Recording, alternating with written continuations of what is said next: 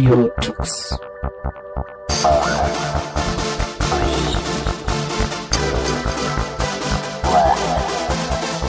The German Linux Radio, the German Linux Radio.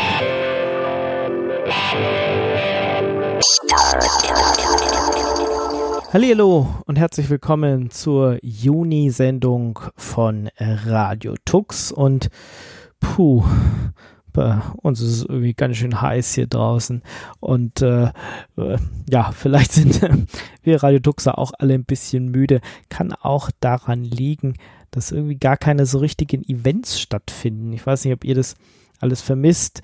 Äh, langsam kann man ja wieder rausgehen, sich mit Freunden treffen, aber so richtige Linux-Events, naja, wenn, dann finden sie auch immer nur online statt.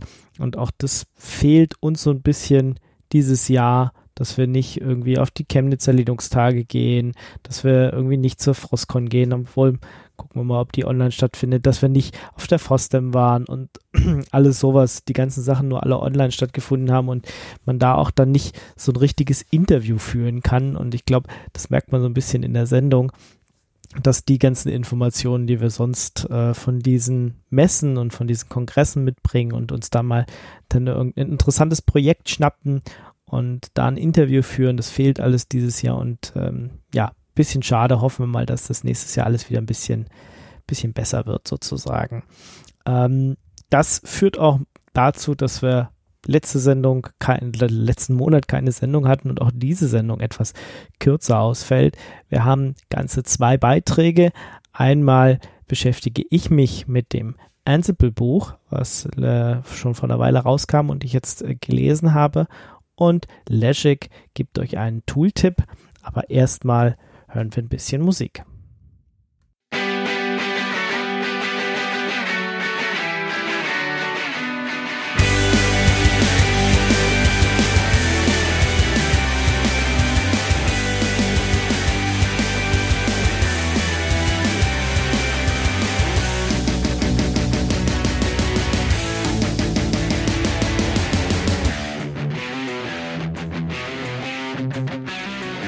my guitar and me. We are proof that something can come out of nothing. And I know we will grow into the everlasting something. Don't give up. We gotta stay strong. We gotta stay focused.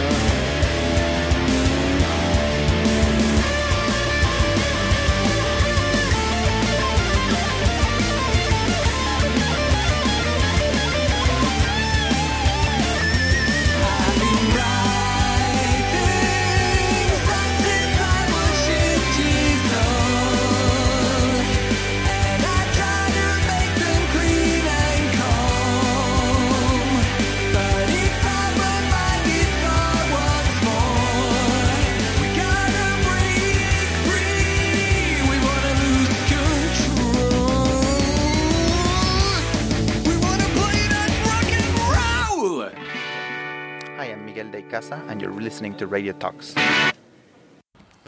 Habt ihr das Problem auch schon mal gehabt? Mehrere Bilder aufgenommen, die ihr umkonvertieren müsst, die ihr vielleicht per E-Mail verschicken müsst und die sind etwas zu groß? Oder ihr wollt, ja, weil ihr keinen Scanner mehr habt, einfach die Fotos von eurem Handy, die ihr gemacht habt, zurechtschneiden und dann in ein PDF wandeln? Dann habe ich den richtigen Tooltip für euch, nämlich Image Magic. Image Magic ist ein Programm, das standardmäßig bei fast allen Linux-Distributionen als Kommandozeilenprogramm vorinstalliert ist. Es hat aber keinen so wirklichen ja, Image Magic Programmaufruf, sondern es gibt viele verschiedene Programmtools, die man oder Möglichkeiten, mit denen man Image Magic als ja, Toolsammlung zum Bearbeiten von Bilddateien benutzen kann. Unter anderem gibt es zum Beispiel den Befehl convert.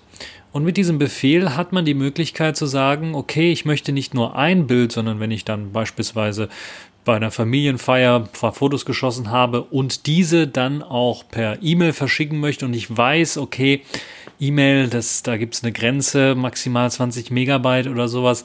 Möchte das etwas komprimieren, möchte keinen anderen Dienst, Cloud-Dienst benutzen dafür, sondern tatsächlich per E-Mail verschicken.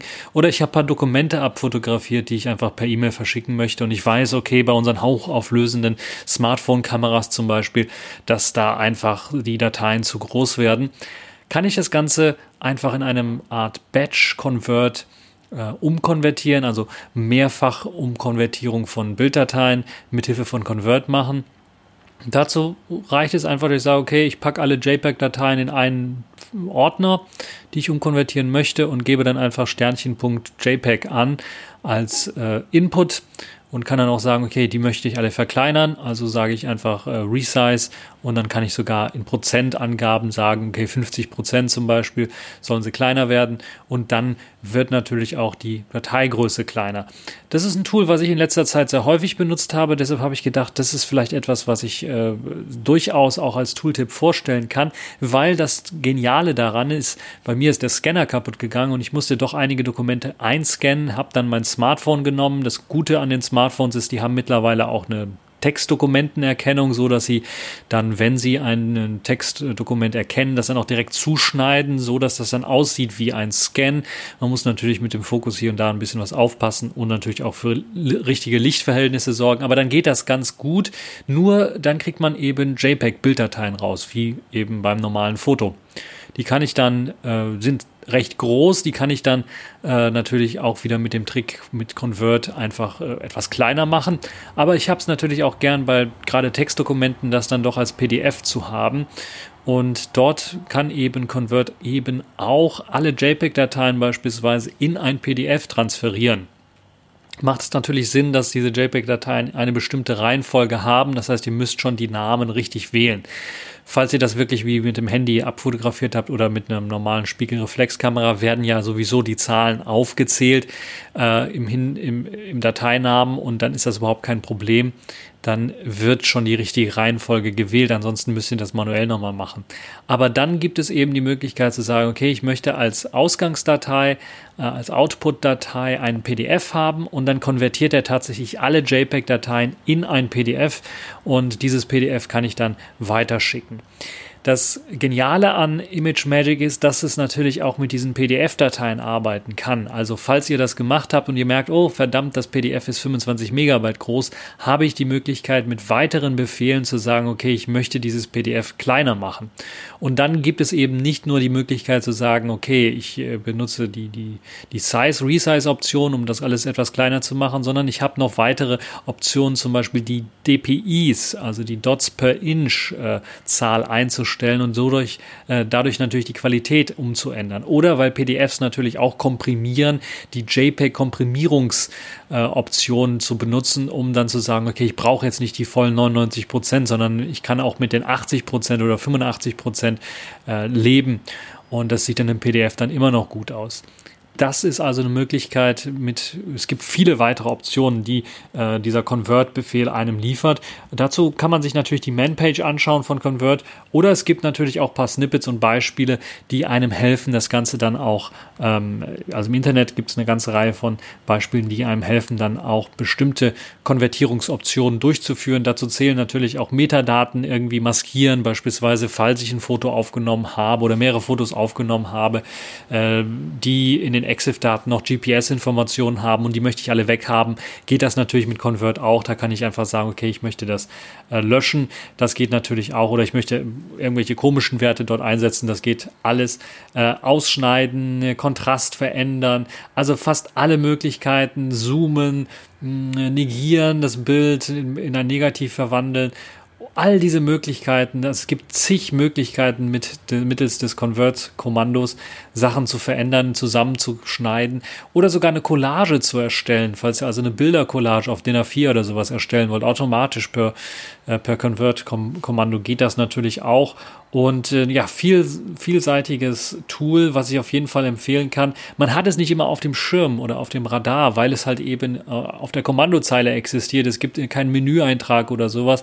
Und man ist nicht immer klar, dass es eben so ein Kommando gibt. Deshalb lohnt es sich auf jeden Fall dort mal reinzuschauen, die Manpage anzuschauen, vielleicht mal ein paar Beispiele zu Image Magic und Konvertierungsarbeiten anzuschauen. Und gerade wenn man eben solche Sachen hat, wo man irgendwie mehrere PDFs zusammenschneiden muss oder mehrere Bilder Bilder in ein PDF wandeln möchte äh, oder verschieben oder äh, bearbeiten möchte, da kann Convert wirklich, wirklich hilfreich sein und da lohnt es sich da mal reinzuschauen. Also mein Tipp äh, der Woche quasi oder des Monats einfach mal Image Magic äh, sich anschauen und reinziehen. Da gibt es so viele Sachen, da lernt man im Grunde genommen jedes Mal, wenn man sich das mal anschaut, immer was dazu.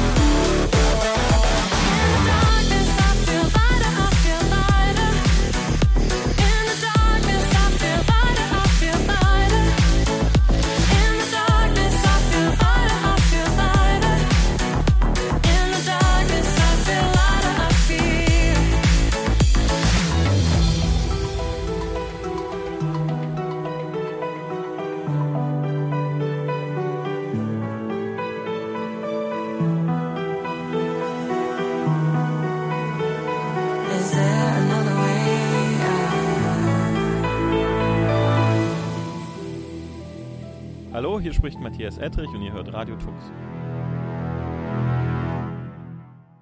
Ansible ist eines der interessantesten Konfigurationsmanagementsysteme und endlich liegt auch ein Buch in deutscher Sprache vor, das sich ausschließlich diesem Thema widmet. Was ist Ansible eigentlich und was ist es nicht? Diese Fragen werden gleich auf den ersten Seiten geklärt. Ansible ist an Python geschrieben und zum Konfigurieren, Administrieren und Orchestrieren von Servern. Egal, ob das jetzt ein einziger Rechner oder ein ganzes Rechenzentrum ist. Wer heutzutage eine eigene Cloud-Umgebung betreiben oder große Containerorchestrierung betreiben will, der wird an Automatisierung nicht vorbeikommen und wird früher oder später auch auf Ansible stoßen. Ansible ist wahrscheinlich einfacher zu erlernen als Puppet, Chef oder SaltStack, die als Konkurrenz in diesem Bereich gelten. Trotz der guten englischen Dokumentation, englische Bücher und der vielen Foren oder YouTube-Videos, How-Tos ist es auch angenehm, ein Buch in deutscher Sprache lesen zu können.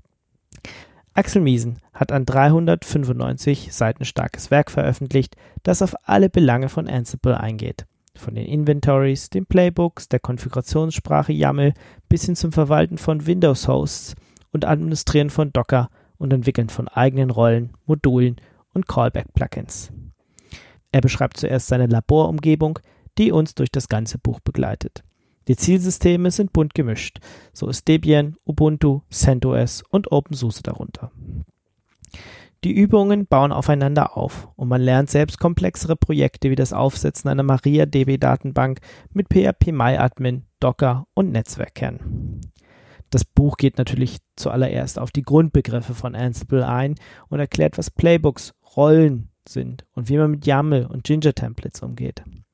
Ansible als Orchestrierungswerkzeug wird vorgestellt. Wenn man zum Beispiel seinen Server updaten und der ist Teil eines Clusters, so sollte der Server vielleicht erst beim Load Balancer abgemeldet werden, dann geupdatet werden und anschließend wieder am Load Balancer angemeldet werden. Ein ganzes Kapitel wird auch dem Thema Ansible und Docker gewidmet. Wenn ich gleich einen ganzen Kubernetes-Cluster aufsetzen will, für den ist es vielleicht interessant, einzelne Server mit Docker oder Docker Compose zu administrieren. Ebenfalls enthalten ist ein Kapitel zu Webinterfaces, ein Thema, mit dem ich mich noch gar nicht richtig beschäftigt hatte. Ansible ist für mich vor allem ein Konsolenwerkzeug, aber es gibt eben auch Webinterfaces, um es bestimmten Nutzern einfacher zu machen, selbst Playbox auszuführen oder den Zustand der Systeme zu erkennen. Das bekannteste ist sicher die kommerzielle Variante von Red Hat Ansible Tower, beziehungsweise das Open Source Projekt, auf dem es aufsetzt, AVX. Für mich besonders interessant waren auch die Teile, die sich mit dynamischen Inventories, wie zum Beispiel die für die Hetzner Cloud oder Amazon EC2 beschäftigt haben. Auch Best Practices wie das Updaten von Linux-Hosts und das Benutzen eines Jump-Hosts werden beschrieben. Für Einsteiger in den Bereich Ansible ist das Buch sehr zu empfehlen. Bietet es doch einen guten Überblick über alle Techniken und nimmt einen mit praktischen Beispielen an die Hand. Daran kann sich der Leser orientieren und verrennt sich nicht in die vielen Details, die Ansible zu bieten hat. Auch wenn ich selbst kein Einsteiger mehr beim Thema Ansible bin, so konnte ich doch einiges Neues lernen und habe das ein oder andere anhand des Buches umgesetzt, statt mich durch Foren zu quälen. Alle im Buch abgedruckten Listings lassen sich als ZIP-File von der Seite des Verlages herunterladen bzw. finden sich auch auf einem Repository auf GitHub.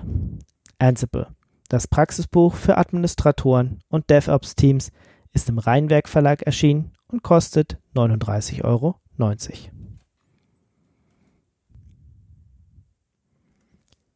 Ja, und das war's auch schon für die Juni-Ausgabe von Radio Tux im Jahr 2021. Ich habe ja gesagt, ist eine relativ kurze Ausgabe. Ich hoffe, dass wir im nächsten Monat wieder ein bisschen mehr Zeit haben und dann vielleicht wieder ein längeres Gespräch führen könnten. An dieser Sendung waren beteiligt Leschik und ich sowie die Musikkünstler. Die Musik kam diesmal von Square A Saw mit Another Way Out und Mad Sky mit Rock'n'Roll featuring Stian S. Und genau, ich wünsche euch, wie immer, eine frohe Zeit. Pass auf euch auf Habt Spaß.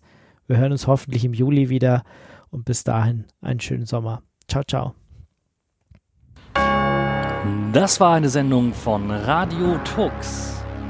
Herausgegeben im Jahr 2021 unter Creative Commons Lizenz, Namensnennung und Weitergabe unter gleichen Bedingungen. Lieder sind eventuell anders lizenziert. Mehr Infos auf radiotux.de. Unterstützt von Manitou.